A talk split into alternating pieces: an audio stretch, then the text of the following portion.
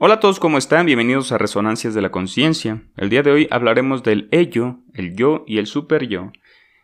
Sigmund Freud fue aquel predecesor del psicoanálisis, esta práctica para indagar en los traumas de las personas y tratar de darles una solución, ¿no? Entonces, hay diferentes maneras, el campo ha evolucionado. Hoy más que nunca son más vigentes algunas de sus tesis, de sus ideas, de sus ensayos, de sus reflexiones, todo fueron obras literarias que él plasmó.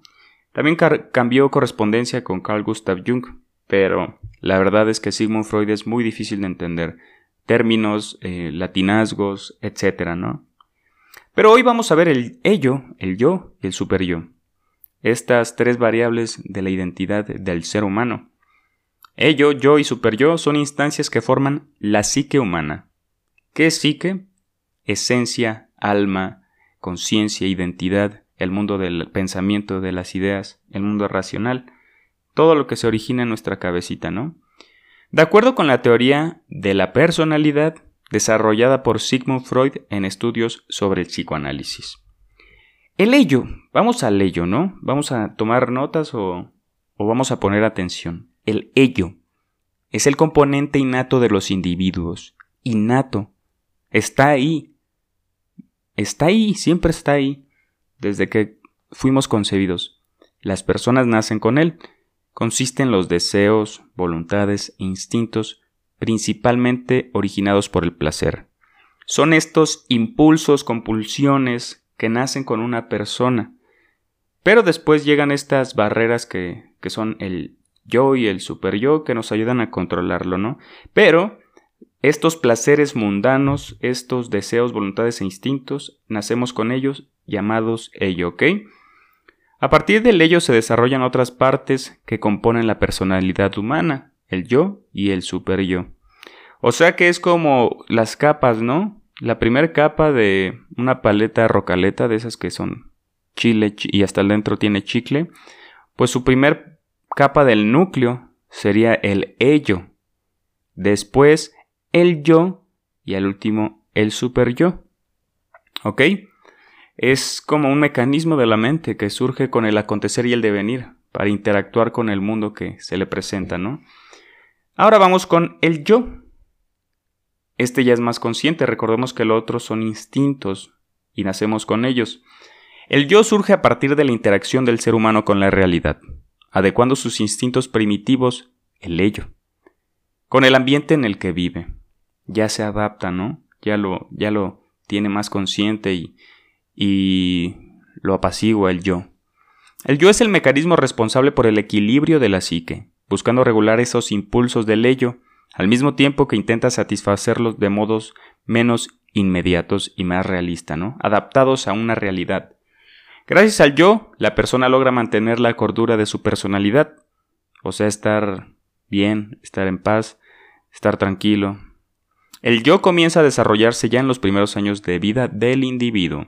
El yo también surge como una identidad, ¿no?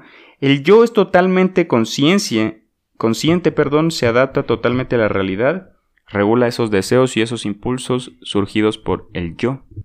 Y bien, ahora vamos con el super yo. Suena algo como Superman, ¿no? Como el, el Übermensch o el superhombre de Nietzsche, pero no.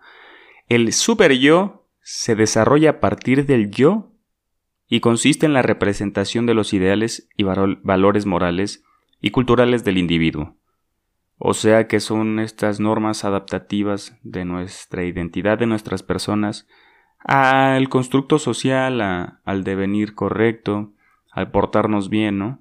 a los valores que se nos han dado, que hemos establecido en conjunto en la educación, en la escuela, en la vida. El superior actúa como un consejero para el yo, alertándolo sobre lo que es o no moralmente aceptado, de acuerdo con los principios que fueron absorbidos por la persona a lo largo de su vida.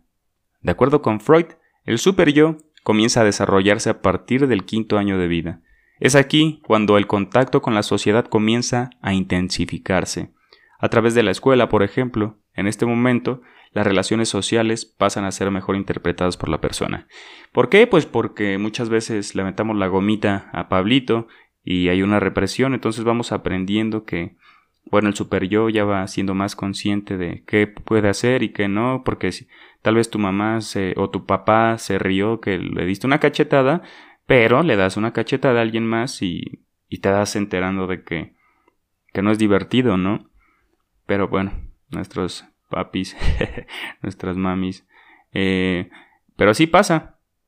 En suma de estos tres componentes de la formación de la personalidad, ello, yo y super yo, son las representaciones de la impulsibilidad, de la racionalidad y de la moralidad respectivamente. Impulsibilidad para el ello, que vimos que es placer, que son impulsos. La racionalidad, que es el yo, que es consciente. Y la moralidad, que es el super yo, son los valores adquiridos, las estructuras sociales, las normas, etcétera, ¿no? Y con esto ha sido el final. Espero que te haya quedado claro. Traté de ser breve, conciso y tratando de explicar cada punto de vista.